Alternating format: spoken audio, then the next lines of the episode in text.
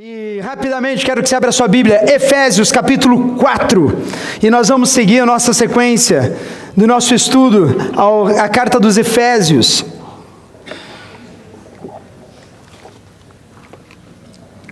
Temos vindo, né, estudando capítulo 1, capítulo 2, agora capítulo 3. E hoje eu tenho certeza que Deus irá falar ao teu coração imensamente, porque é uma carta aonde chega nesta fase do discurso de Paulo, chega nessa altura do, daquilo que ele está transmitindo naquela igreja, aonde ele nos dá grandes lições preciosas, né? Eu estava estudando esse capítulo essa semana e eu falei, Jesus, eu precisava de uns seis meses só para pregar o capítulo 4, né?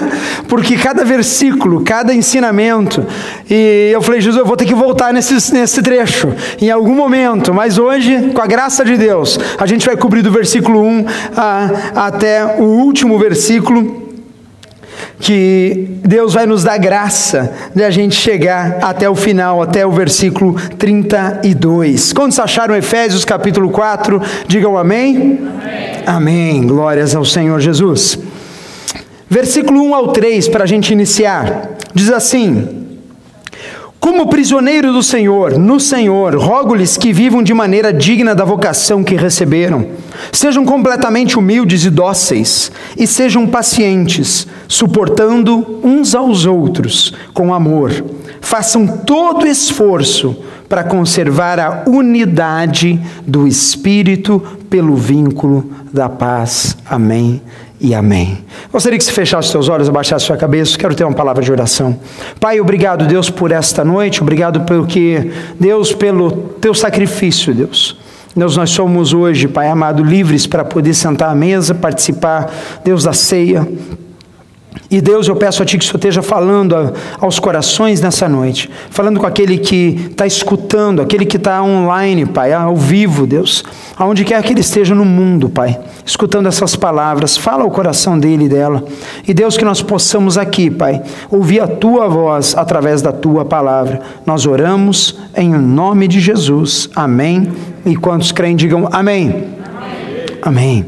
Irmãos, o maravilhoso da graça de Deus, e quando já estão caminhando conosco, sabe que nós pregamos a graça e a graça de Deus, né?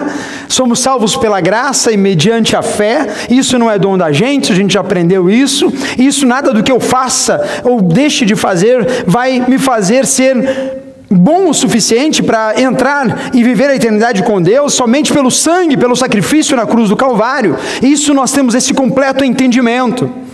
Mas diante da graça revelada e diante do Espírito Santo de Deus que vive em nós, a palavra também nos dá alguns conselhos de como a gente deve viver. Por quê? Porque a palavra é completa em sua revelação. E a primeira coisa que a gente lê do versículo 1 ao 3, ele diz assim: olha, como prisioneiro do Senhor, rogo-lhes que vivam de maneira digna da vocação que receberam. Que vocação que ele está falando? Da vocação de serem chamados ser filhos de Deus, aqueles que são nascidos de novo. E ele diz assim: olha, sejam completamente humildes e dóceis. humildes e dóceis. Sejam também o quê? Pacientes isso inclui o esposo, a esposa, os filhos, suportando uns aos outros em amor. E façam todo o esforço para conservar o que? A unidade do espírito pelo vínculo da paz. Pessoal, o Espírito Santo ele trabalha em nós. E a primeira coisa que Paulo ele enfatiza, ele fala assim: olha, vocês têm que viver na unidade do Espírito, com o vínculo da paz. Façam de tudo para viver em paz com todos. Isso quer dizer que para mim e para você, que a palavra de Deus agora está nos dando algumas orientações práticas de como viver em bênção, com bênção, na presença de Deus. Porque tem gente que gosta de brigar, tem ou não tem, pessoal? Hã? Tem gente que procura um motivo para brigar, é ou não é? Tem outros que pagam um caminhão para não entrar na briga. é a multiforme das pessoas que se trabalham em nós, mas ele diz assim: olha, o nosso papel, o nosso papel como cristão, como aqueles que foram chamados pelo Senhor, é conservar o vínculo da paz. Por isso que Deus nos capacita hoje para olhar a palavra e falar: Senhor, eu preciso estar realmente sendo humilde, dócil, paciente e suportando uns aos outros. Isso é fácil ou difícil, pessoal? Oh, Jesus amado, da graça. Nos dias que a gente vive hoje, na América, eu tenho os meus direitos. Ah, que história é essa? Ninguém vai falar assim comigo, não. Se o cara do balcão do McDonald's começar a falar meio estranho com você, o que, que você faz? Where's the manager here? Hã? Chama o manager para ver se o cara não muda na hora, né? Fica um doce, né? A gente aprende a valorizar os direitos do cidadão, o que não é ruim. Mas para que nós vivamos em comunidade, em igreja, nós precisamos ser dóceis, nós precisamos estar suportando uns aos outros e ter muita paciência, pessoal. Você tem que ter paciência comigo. Eu tenho que ter paciência com você. Eu tenho que olhar para você e olhar no Espírito Santo de Deus e ter graça de Deus para ter longanimidade, eu ter paciência para poder aturar você e você me aturar. Porque se a gente começar a olhar os nossos prós e os contras, talvez a gente tenha mais contra do que prós, né? Se a gente começar a olhar e fazer uma análise, eu sei que ninguém faz isso aqui, né? Ninguém analisa ninguém aqui. Imagina, hã? Pastor, para eu subir ao céu só falta asa. Porque eu olho olhando para todo mundo com graça e misericórdia. Não. Às vezes eu entro em, na comunidade e às vezes minha cabeça começa a processar e começa a analisar, e começa a fazer isso, e fazer isso. O louvor não acabou e todas as meninas do louvor já têm um preconceito, uma análise de hoje, pelo sapato que vestiu, pela roupa que botou, pelo jeito que ela falou, pela mão que levantou, pelo que disse ou que não disse. Para! Sede longâmenos, dóceis, tenham paciência, caminhe na fé. Paulo ele começa falando: olha, o vínculo da paz tem que ser a nossa conversa, pessoal o vínculo da misericórdia, o vínculo onde a gente não vai supor o pior, mas a gente vai supor o que? O melhor do irmão. Por isso, uma coisa muito importante, eu preciso olhar para o meu irmão. Hoje é dia do que, irmãos? Dia das? Ah, dia das mamães. Quantas mamães temos aqui? Levanta a mão. Oh, Jesus amado, vai todo mundo embora com presente, aleluia. Coisa boa. Mas nós temos que olhar para os irmãos simplesmente amando o pessoal. Ou você acha que a mãe olha para o filho de manhã? Nossa, que cabelo horrível. Hã? Mãe, você olha assim de manhã para o filho? O Piá sai, sem camisa, desarrumado, dormiu até uma hora da tarde, o cabelo assim. Daí sai, né? Com o olho roxo de tanto dormir, sábado, só sábado, né? E daí a mãe olha, ai, como meu filho é lindo, como está grande. Sabe por quê? Porque ela está olhando com amor para o sem vergonha. É graça. E ele está falando assim: olhe, faça, se esforce para viver assim um com os outros, se esforce para olhar um para o outro e minimizar os erros e valorizar os acertos minimizar os defeitos e valorizar os pontos positivos que temos uns com os outros, não pela nossa capacidade, mas pelo amor de Deus em nós. Amém, igreja? Segue o versículo 4. Por quê? Porque nós temos que lembrar, irmãos amados, que nós todos somos unidos num só corpo. E ele fala assim: olha, há um só corpo e um só espírito. Assim como a esperança para a qual vocês foram chamados é uma só. Há um só Senhor, há uma só fé, há um só o quê? Batismo, dia 28. A gente vai fazer batismo de volta aqui na igreja. Não é batizado ainda? O que, que é isso? Vem falar com a gente, vem falar com o pastor Júlio. Levanta a mão, pastor Júlio, assim. Fala com ele dá teu nome. Por quê? Porque a ordenança do Senhor, descendo as águas, repetindo o que Jesus fez no começo do ministério, com consciência, sabendo do que estava fazendo e falando. E ele fala assim: olha, um só batismo, um só Deus e Pai de todos, que é sobre todos, por meio de todos e em todos. E a cada um de nós foi concedida a graça, esse eu gosto, irmãos, conforme a medida repartida por Cristo. Tá difícil aguentar teu marido, irmã? Deus derramou já graça na tua vida para tu aguentar ele. Tá difícil aguentar a esposa? Ora mais a Deus, pede Senhor a misericórdia e graça. Tá difícil aguentar o irmão? Que ele traz aquela coisa que eu não aguento mais. Ora a Deus. Tá difícil às vezes a gente se relacionar. O problema não é com ele, é comigo. O problema não é com ele, é comigo. Toda vez que eu num relacionamento eu não suporto mais, em geral, é porque o problema está mais comigo do que com o outro. Porque eu não aguento mais aquilo que fala, aquilo que faz, aquilo que jeita, até, até eu falar o bom dia irrita. Quantos já passaram por isso? Começa, é. Bom dia, tá vendo? falou bom dia sim. A gente tem que olhar para os nossos irmãos, uns para os outros, e lembrar que Deus é um só. O Espírito que atua na tua vida é o Espírito que atua na minha vida. O sangue que perdoa o meu pecado é o mesmo sangue que perdoa o teu pecado. A direção do Espírito Santo de Deus agindo na terra é um só e nós precisamos lembrar disso. Por quê?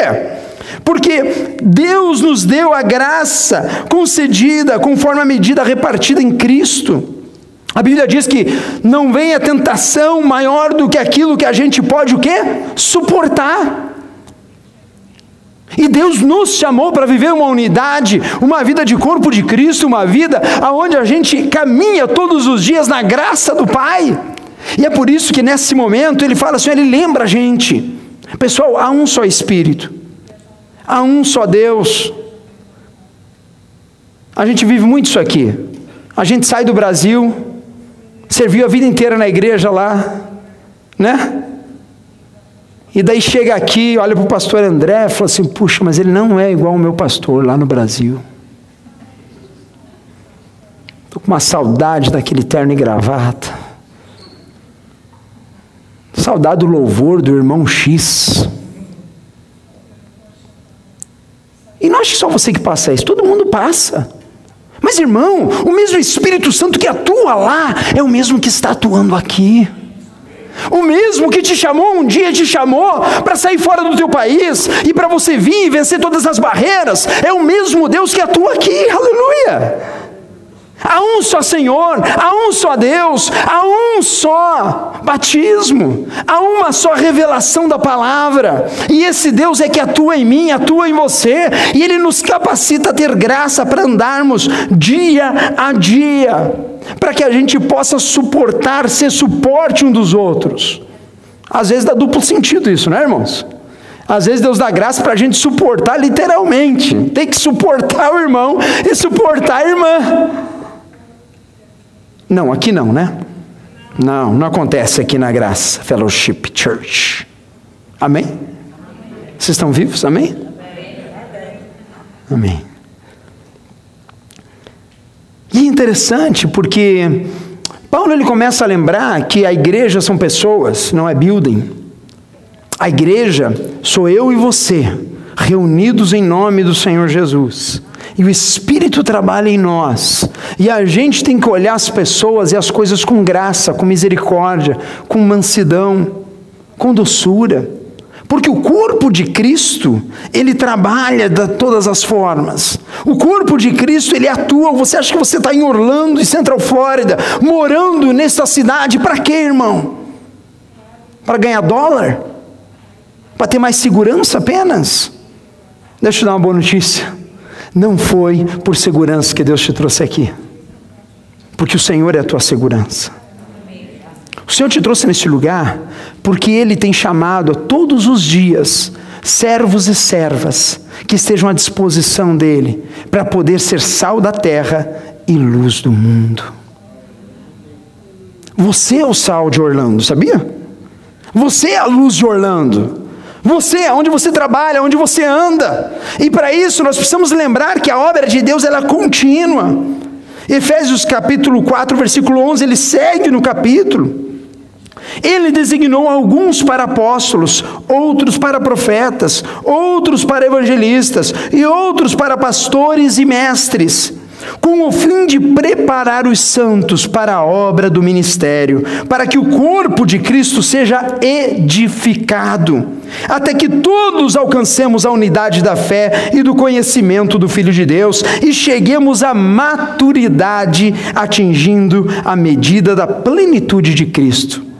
Eu postei essa semana até, né? Jesus não morreu na cruz do Calvário para ter uma igreja eternamente criança.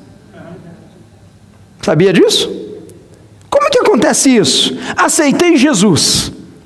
Fiz a oração com sinceridade. O sangue de Jesus me purificou de todo pecado. E agora eu estou servindo na igreja. Agora eu venho no culto. E daí, Deus ele fala assim: olha, Deus designou pessoas, e é por isso que existe os ministérios dentro da igreja, ministério pastoral, de mestre, de evangelista. E ele destaca estes ministérios, mas eu te garanto, irmão, talvez hoje você olhe para essa lista e não me encaixo em nada. Mas, irmãos, Existem muitos ministérios dentro do corpo de Cristo. Existe muita função dentro da igreja de Cristo. E para que que existe isso? Para que que existe? Para que que eu sirvo aqui nessa igreja? Para que que eu me disponho a trabalhar para Deus? Para que o corpo de Cristo, que é você, que sou eu, sejamos o que? Edificados. Lembra da última mensagem? Nós precisamos estar o quê? Edificados. Aonde? Na palavra de Deus. Nós precisamos um dos outros. Mas Deus designa e faz, e é por isso que nós temos hoje, na igreja, como projeto de Deus, nós temos o que? Mestre, pastor, nós temos evangelista, temos pessoas que servem, pessoas que, que trazem os outros, pessoas que servem nesta casa para que o corpo de Cristo ela seja edificado no crescimento que é da palavra do Senhor. Irmãos, é fundamental que nós nos Coloquemos nas mãos do Senhor, falando: Senhor, eu quero mais do Senhor na minha vida. Eu quero, Senhor amado, reconhecer essas funções, porque irmãos, existe, eu brinco assim, antigamente a gente era uma igreja, a gente não é grande ainda, mas a gente era menor ainda, né? E tudo que cresce tem que se organizar, porque se não se organiza, começa o quê? A rodar em círculos. Quantos já tiveram essa experiência em negócio? Hã? Começou a crescer, você tem que se organizar. Porque antes eu tinha um aluno, pastor. Era fácil, porque eu dava aula para aquele aluno, eu ganhava, eu recebia e embora. Qual era a minha preocupação? Com um aluno. Agora eu tenho 20 alunos, não sei nem quem veio ontem.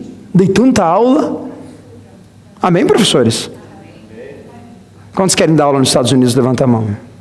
Ninguém quer dar aula nos Estados Unidos? Pela fé, irmão, pelo amor de Deus. Ah, aula, qualquer aula, professora, pode ser. Imagine você professor de uma faculdade aqui em Orlando. Pronto, já começou a levantar as mãos.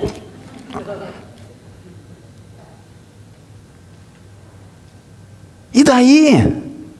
A gente, como igreja, começa a se organizar, e há funções, e a gente começa a delegar, e a gente começa a crescer de acordo com o Espírito dirige. Para que isso? Para que o corpo de Cristo ele cresça em unidade e cresça o quê? Com fundamento.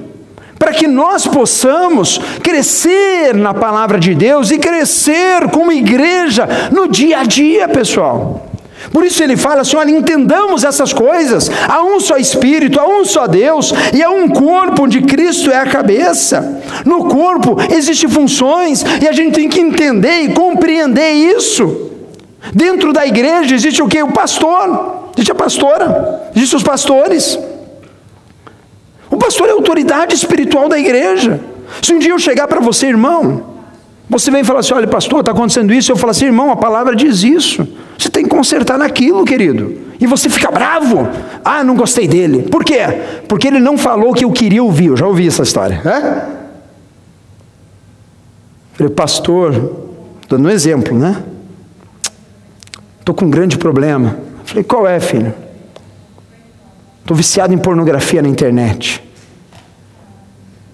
E daí eu digo para ele assim, irmão, você tem que se libertar desse negócio. Esse troço vai destruir a tua vida. Não é Jesus não te criou para você estar tá vendo essas coisas.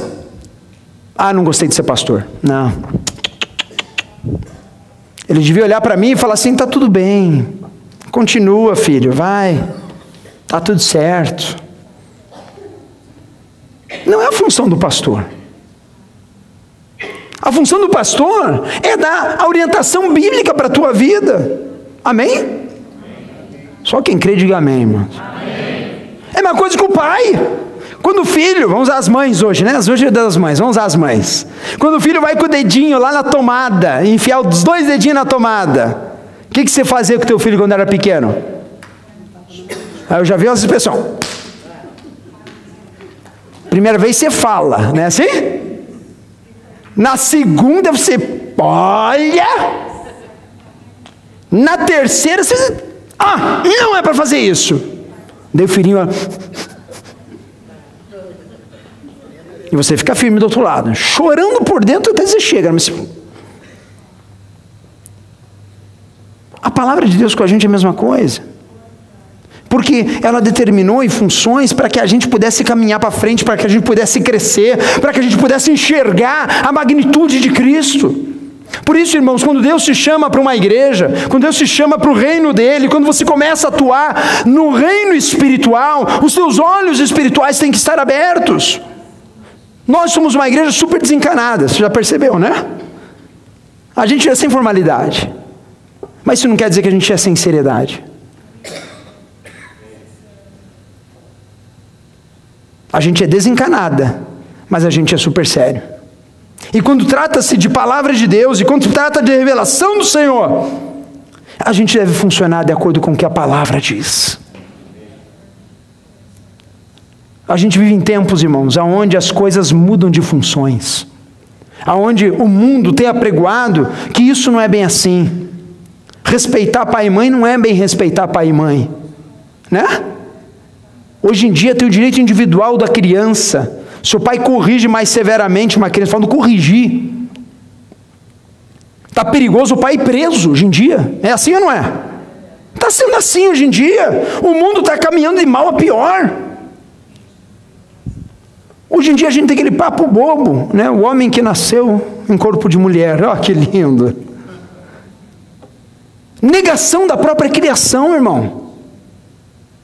É engraçado, ninguém fala assim, olha, ai, nasci só com, com dois braços, mas eu sinto que eu devia ter nascido com um braço só. Amputa, vai, amputa o braço. Ué? É o que a gente vive hoje em dia, a negação da, do, da criação com o Criador. A gente nega, né, imagine, Fábio, o paciente chega para você e fala assim: olha, esse negócio de duas pernas não é bom. Não, eu não acho que foi legal Deus ter criado assim. Amputa uma, vai. Mas meu filho, tu foi criado com duas pernas para ter duas pernas para andar. Há uma função para isso. Não, mas eu sinto no íntimo do meu ser que eu preciso amputar uma perna. Vai. E vive. Hã? Porque a palavra de Deus, ela nos orienta ela nos direciona. Por isso, ele fala assim: olhe, preste atenção no corpo, para que nós tenhamos o que?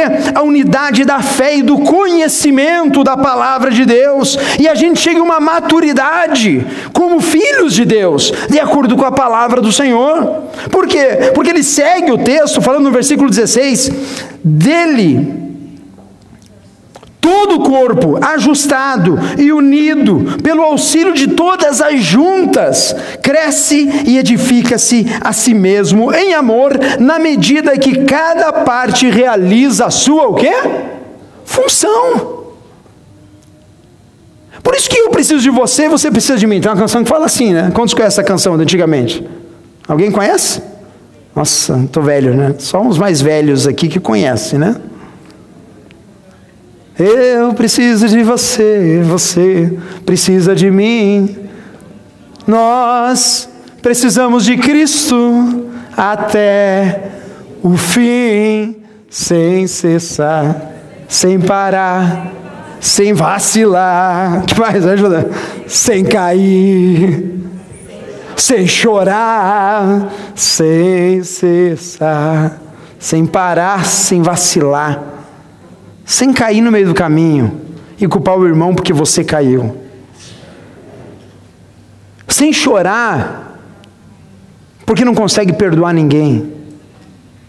Irmãos, Deus nos chamou hoje aqui para olhar à luz desse leitura corrida do capítulo 4 de Efésios.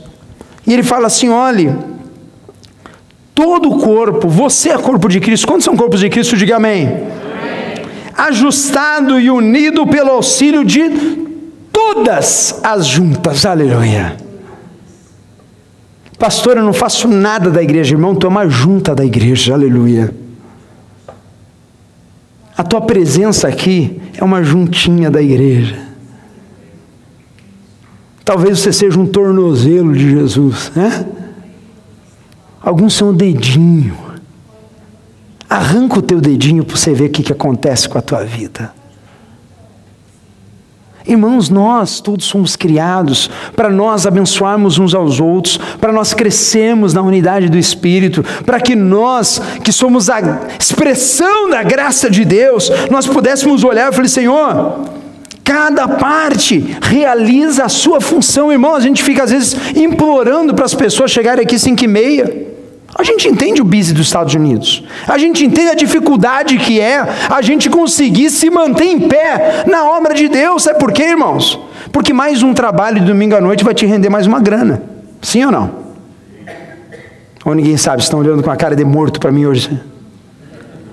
Hã? Mais quatro horinhas, das seis às dez, um overtime. Hã? Dá para ganhar mais aí seus 400 dólares. Diga amém, irmão. Não no domingo à noite, né? Se te oferecer e você for, tu vai ficar com peso na consciência agora, né? Quero ver? Jesus, que oportunidade. Oportunidade nada, irmão. Vem para a igreja, vem adorar a Deus. Bíblia diz assim: buscai primeiro o reino de Deus e a sua justiça, e todas as demais coisas vos serão acrescentadas. Tu tem para trabalhar de segunda a sábado, se quiser, da meia-noite à meia-noite. Domingo à noite, vem para a casa de Deus. Isso é o mínimo que a tua junta no corpo pode fazer. Para dizer, Senhor, eu quero o Senhor na minha vida. Pai, eu estou aqui, o que, que é para fazer, Jesus? Talvez eu passei a semana inteira e não fiz nada, nem orar eu não orei em casa, nem abrir a Bíblia eu abri. Ah, eu vou lá cinco e meia ajudar os irmãos. E eu te garanto que a recompensa que Deus vai te dar para se dispor na casa de Deus é uma coisa fantástica. Sabe por quê? Porque não há nada que supre mais o nosso coração do que a presença de Deus. Não há nada que supre mais o nosso coração do que a gente estar na casa de Jesus. Do que a gente se dizer assim, Senhor, fala no meu coração. Estava falando com os jovens ontem. Me botaram lá num, num fogo cruzado ontem à noite. Recebi um texto de última hora, né? Aí, pastor, deu problema, né? Eu falei, tá bom, o pastor fala alguma coisa, né? Mas eu estava falando com eles ontem, eu falei assim, poxa vida, eu queria esses jovens ardentes pelo Evangelho, que quando eles fossem patinar, eles estivessem patinando, mas de repente puxa papo com o cara. E o cara é um cara que está drogado, é um cara que está perdido e não tem expectativa na vida. E daqui a pouco ele fala assim: Poxa, conhece Deus? Eu falei: que, é? que, que Deus é esse? Conhece o Senhor Jesus? Cara, ele é fantástico. Nas minhas piores crises existenciais, ele está comigo. Quando eu não aguento meu pai e minha mãe, que eu estou quase chutando balde, eu lembro e ele me lembra que eu deveria honrar o meu pai e minha mãe. E ao invés de eu responder ele ou ela e xingar ele ou ela, eu falei: Senhor, não estou aguentando a pressão. Fala no coração da minha mãe, fala no coração do meu pai. O Senhor me entende. Às vezes o pai e a mãe não estão tá entendendo, mas o Senhor entende. E imagina a revolução que daria, irmão, se esses jovens hoje comecem a falar do Evangelho, a pregar Cristo, a fazer a diferença na escola, onde tem tanta gente sendo cool e bacana, mas eles estão carregados e juntados com Cristo. Fala assim: olha, eu conheço um Deus vivo, um Deus verdadeiro, um Deus que a gente se une, a gente dá as mãos em plena Disney Springs e a gente ora a Ele, fala assim: Senhor, fala com a gente, faz a tua obra neste lugar. Amém? Amém. Todos são importantes, irmãos. Todos vocês são importantes, partes de um corpo, com funções determinadas. Não ache que você não é importante na obra de Deus. Talvez hoje você não saiba o que fazer. Talvez hoje você não saiba qual é o teu dom espiritual. Talvez hoje você não saiba o que realmente você poderia fazer. Gostei do. Não posso citar teu nome, né, Silvio? Não vai me processar depois, né? Não. O Silvio chegou aqui, né, começou a participar. Um músico profissional, ele falou assim: olha posso servir? Eu, falei, eu posso tocar baixo. Eu falei, poxa, a gente está precisando de baixo. Coisa boa, Jesus. E ele falou assim, poxa, eu nunca tinha congregado assim, né? Estou aceitando, poxa, começaram a voltar naturalmente. E o Espírito começa a falar, e de repente, poxa, eu quero servir. Eu quero fazer alguma coisa. Eu não quero que a minha vida fique simplesmente parada. Eu quero servir a Deus no corpo de Cristo. Por isso, irmão, você é importante. Cada um de vocês, versículo 17, Efésios 4. Assim eu lhes digo, e no Senhor insisto, que não vivam mais como gentios que vivem na futilidade dos seus pensamentos. Eles estão obscurecidos no entendimento e separados da vida de Deus por causa da ignorância em que estão, devido ao endurecimento do seu coração. A Bíblia diz assim que nos últimos tempos o amor de muito ia o quê? Esfriar. O que, que você tem visto hoje nas notícias por aí? Hã? Eu nunca vi tanto assassinato online quanto eu tenho visto nos últimos dias. Gente chega na cara dura e tira a vida um do outro, como se tivesse o que derrubando pé de manga, irmão.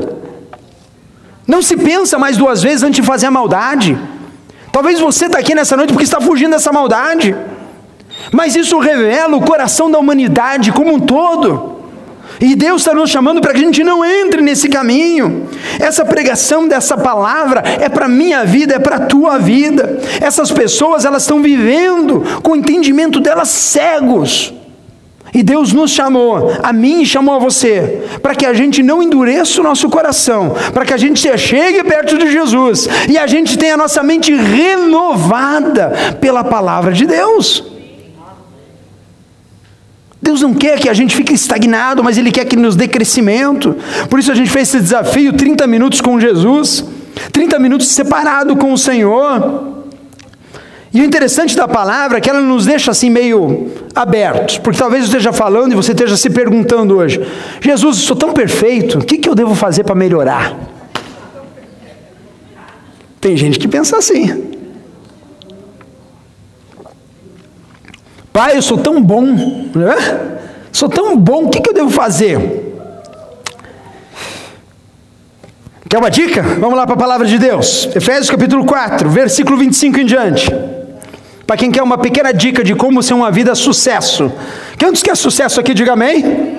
Sucesso na sua vida, diga amém. Sucesso na família, diga amém. Sucesso no casamento, diga amém. Su Fala amém, irmão. Lá. Sucesso no casamento, diga amém. amém. Aleluia. Sucesso na vida profissional, diga amém. amém. Versículo 25 diz assim: Quando vocês, portanto, cada um de vocês deve abandonar. Quer uma dica prática da palavra? Hoje vai ter. Vamos lá.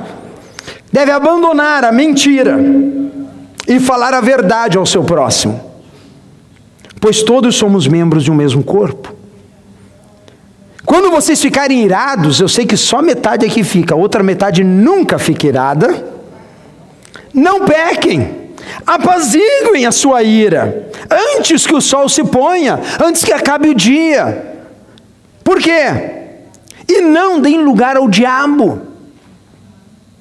O que furtava, não furte mais, antes trabalhe, fazendo algo de útil com as mãos, para que tenha o que repartir com quem estiver em necessidade. Nenhuma palavra torpe saia da boca de vocês, apenas a que for útil para edificar os outros, conforme a necessidade, viu irmão? Não é para ficar falando toda hora, tá bom? Só quando houver necessidade e para edificação. Daí se mete o bedelho na vida dos outros. Amém. Mas não, não está isso. Vamos lá. Nenhuma palavra torpe saia da boca de vocês, mas apenas que for útil para edificar os outros, conforme a necessidade, para que conceda graça aos que ouvem. Não entristeçam o Espírito Santo, com o qual vocês foram selados para o dia da redenção. Livrem-se de toda amargura, indignação e ira, gritaria e calúnia, bem como toda a maldade. Só esse trecho aqui dá para a gente pregar umas dez vezes em cada tema desse. Mas quer uma dica para a tua vida hoje? Talvez você esteja olhando esse texto e fale assim, Senhor, o que, que encaixa em mim hoje? O que, que eu preciso tirar da minha vida? Porque note que Paulo ele está vindo de uma de uma linha de raciocínio onde ele está falando com a igreja, onde ele está falando com pessoas já remidas, já salvas, aonde a graça de Deus já alcançou, aonde ela já está vivendo no caminho de Cristo. Mas ele diz assim: olha, ei, você, você tem que tirar agora do seu coração e não dar lugar nele, proteger o seu coração para que você não tenha mentira na tua vida. Irmão, não existe mentirinha e mentirona. Existe o quê? Mentira.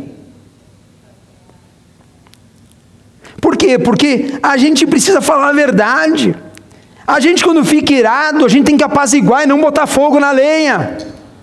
A gente não tem que alimentar o sentimento, mas a gente tem que apaziguar o nosso coração, porque quando a gente não faz isso, a gente corre o risco de dar lugar ao diabo na nossa vida, ao maligno na nossa vida. E ele diz assim: olhe, não guarde para você nenhuma amargura, uma indignação, gritaria, calúnia.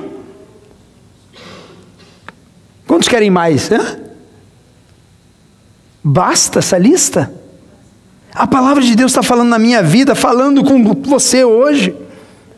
Que a gente, quando está em Cristo, é possível, e eu já vi muito isso, e a gente é tentado todos os dias. Quantas vezes, às vezes, a gente, mesmo no caminho de Cristo, mesmo estando debaixo da orientação da palavra, a gente é tentado a mentir. Mentira é ausência de verdade. Mentira é dizer que esta cadeira que você está sentado, ela é, ro ela é roxa. Ela é roxa, irmão? Depende do ponto de vista. Tem certeza que não é roxa? Mentira mentira, irmão.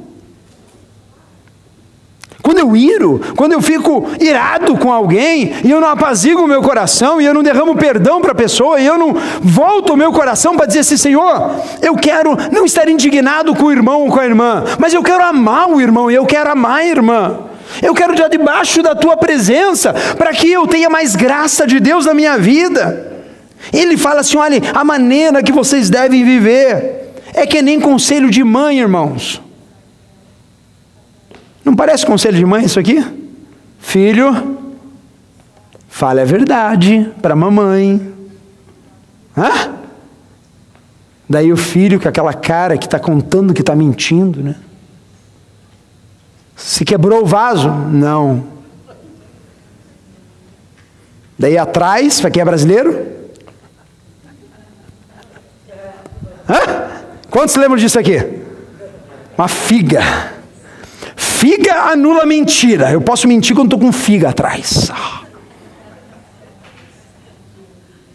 Ei, mentira. Uma atrás da outra, né, irmão? De quanto que o dedo cruzado resolve alguma coisa? Não nada. Foi você, menino? Não, imagina. Mentira, mentira, irmãos. Atitudes que eu e você, nós precisamos o quê? Fechar as portas. Aquele que furta, não furte mais. Às vezes a gente furta sonhos, sabia? A pessoa chega todo esperançoso para a nova vida na América. E você olha para ela e não sabe nada, tadinho. Ah, isso não dá certo, não. Isso não dá certo. Pô, acabou de roubar o sonho do irmão. Se você sabe que não dá certo, irmão, vamos orar, né? Vou orar para que Deus te dê esclarecimento, para que Deus te dê direção, para que você tenha uma vida onde você olhe para a palavra de Deus e você se livre de todas essas coisas em nome de Jesus. toda amargura, indignação e ira, gritaria, calúnia, bem como toda maldade. Irmão, você está em Cristo? Quantos estão em Cristo? Digam amém. Então, se tem coisa que tem que tirar na tua vida, tire hoje, em nome de Jesus. Não espere para amanhã. Tome uma decisão hoje diante de Deus. Eu quero servir a Deus, eu quero fazer parte desse corpo atuante, eu quero fazer parte desse corpo onde está em crescimento, e Deus, Ele vai fazendo em mim. E a última coisa, versículo 32: sejam bondosos e compassivos, uns para com os outros, perdoando-se mutuamente, assim como Deus perdoou vocês em Cristo Jesus. Eu gosto de pensar que a gente, como igreja, a gente não devia ser reconhecido, e a gente não deve e não vai ser reconhecido com as mãos do, do logo, não. Mas a gente vai ser reconhecido, como diz a palavra, pelo amor que a gente tem um pelos outros, pela paixão que a gente tem pelo Senhor na nossa vida.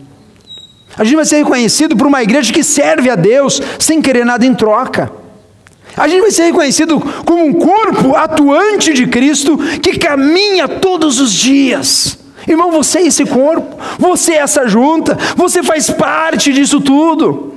E Paulo ele está escrevendo para a igreja, falando assim: olhe, que você possa enxergar na totalidade o corpo de Cristo. Você é fundamental, irmão. Deixa eu falar uma coisa para você. Toda vez que você não faz a sua parte no corpo, você impede o crescimento do reino de Deus. Sabia disso?